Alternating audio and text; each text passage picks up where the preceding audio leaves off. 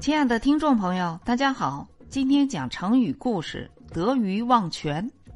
成语的典故，庄子在谈义的时候列举了一些古代圣贤的故事。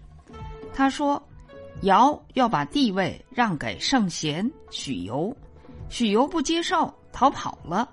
商汤准备把君位让给穆光，穆光不接受，而且非常生气。季他听说了这件事儿，害怕商汤找到自己头上，于是率领弟子们躲避到了款水河边。诸侯们担心他投水而死，纷纷到款水河边吊位。三年以后，申屠狄听说这些贤士的事迹，非常敬佩崇拜，竟投河而死。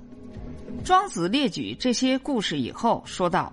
鱼笼是用来捉鱼的工具，我们不应该得鱼之后就忘掉了鱼笼。挂网是用来捉兔子的，我们不应该得到兔子之后就把挂网忘记。语言是为了表达思想的，我们不应当因为已经了解到这种思想就把语言忘记。对那些妄言之人，我是绝对不和他们谈论的。成语的出处。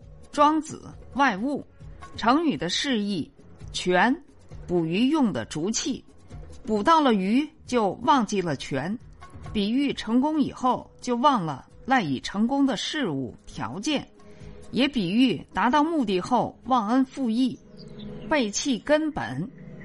得鱼忘泉的故事就到这里，下集精彩继续。